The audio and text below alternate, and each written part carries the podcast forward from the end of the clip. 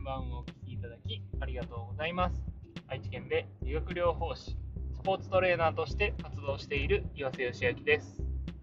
今日はメモを取って終わりじゃないというお話をしたいと思います。私は普段ですね、こう気づいたことをメモに取る習慣があります。でただですね、えー、メモも毎回取れているかというとそうではなく、えー、たまにこう取り忘れてしまうこともあるんですけど、メモを取らないと、私たちは気づいたことをすぐに、え忘れてしまいます。ちょうど今日の午前中もあったんですけど、今日午前中に私は、あーっとこう、何か気づいたことがあったんですね。で、えー、結構大事なことだったんですけど、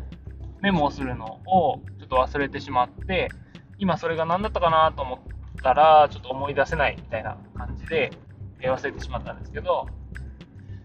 本当に日々一日の中でたくさん気づくことってあるんですけど、メモにしてないと、えー、気づいたことの半分以上は忘れてしまうんじゃないかなと思っています。で、その、要はまずは気づいたことをメモする習慣っていうのはすごく大事だと思うんですね。でも、えー、それじゃ、えー、まだまだ足りないなっていうのを最近ですね、改めて感じていて、っていうのも、えー最近こう YouTube で本当に私はトップアスリートの考えとかで喋っている動画をよく見ていてでその人たちっていうのは何かこう対談とかでですねこう質問を振られた時にこう自分の考えを喋る時にあんまり「えー」とか「あのー」とかっていう考えてる時間っていうのがすごく短いしあんまり「えー」とか「あのー」っていう言葉が出てこないんですね。っていうのは、それだけ自分の考えがすごく整理されているんだろうなっていうのを感じますし、私自身がこのポッドキャストですね、もうすぐ1年ぐらい経つんですけども、それでもまだ、えーとか、あのーとかってこうなんか喋ることが、えー、内容がちょっと飛んでしまったりした時にこう考えるような時間として、えーとか、あのーが出てきちゃったりするんですけど、本当にそういうことがほとんどないのが、アスリートですね、トップアスリートの人たちに共通している部分なのかななんていうのも感じていたりします。で、プラス、こう、対談なので、えー、なんていうんですかね、こう、普段から多分、こう、自分のプレーを要求したりだとかするので、こう、議論とかにすごい慣れてるんでしょうね。だから、やっぱり自分の考えを整理する習慣っていうのが自然と身についているし、人とその意見を交換する。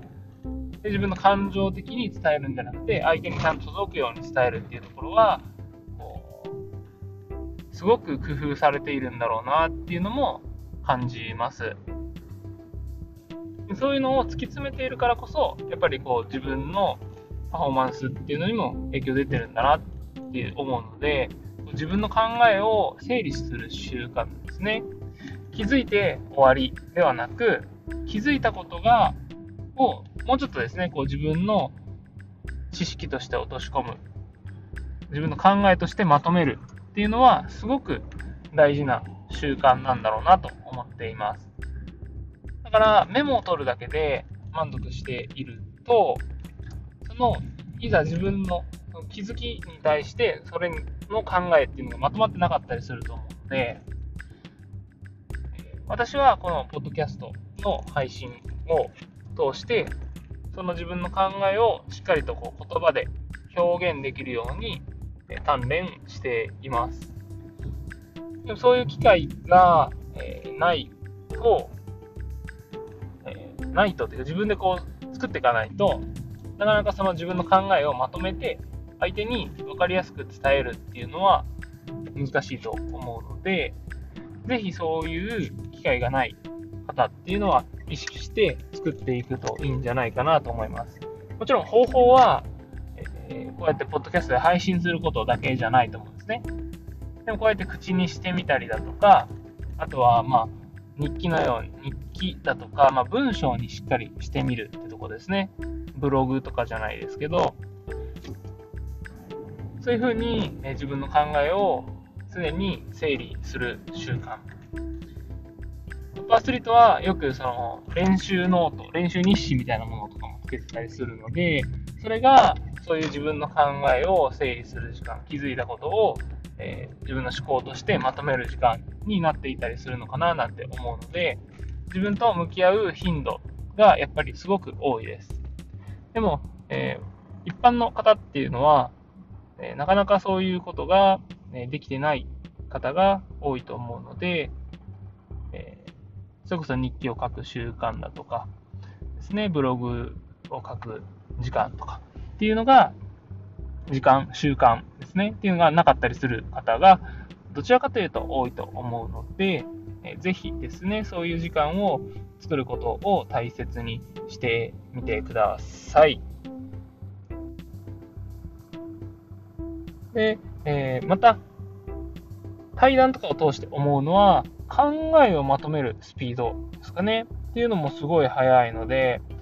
えー、逆にですね、こうアスリートの方とかっていうの、アスリートの方たちは、そのこう議論とか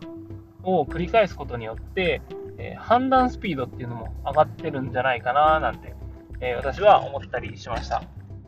そうやって議論を繰り返すことによって、いいテンポでパンパンパンパン考えを言っていくと、ゆっくり考えている時間がなくなるので、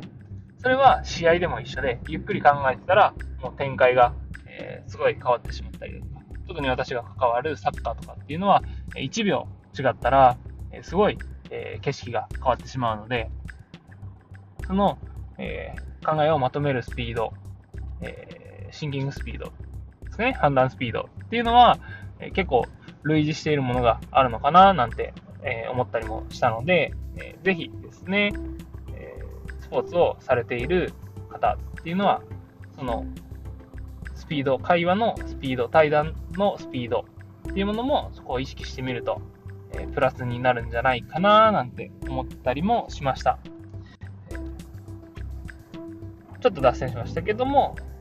えー、今日伝えたかったのは、メモを取るだけでは、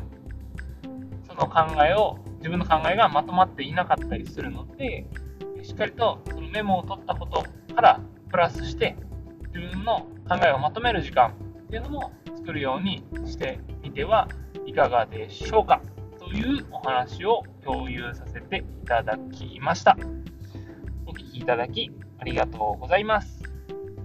ではまた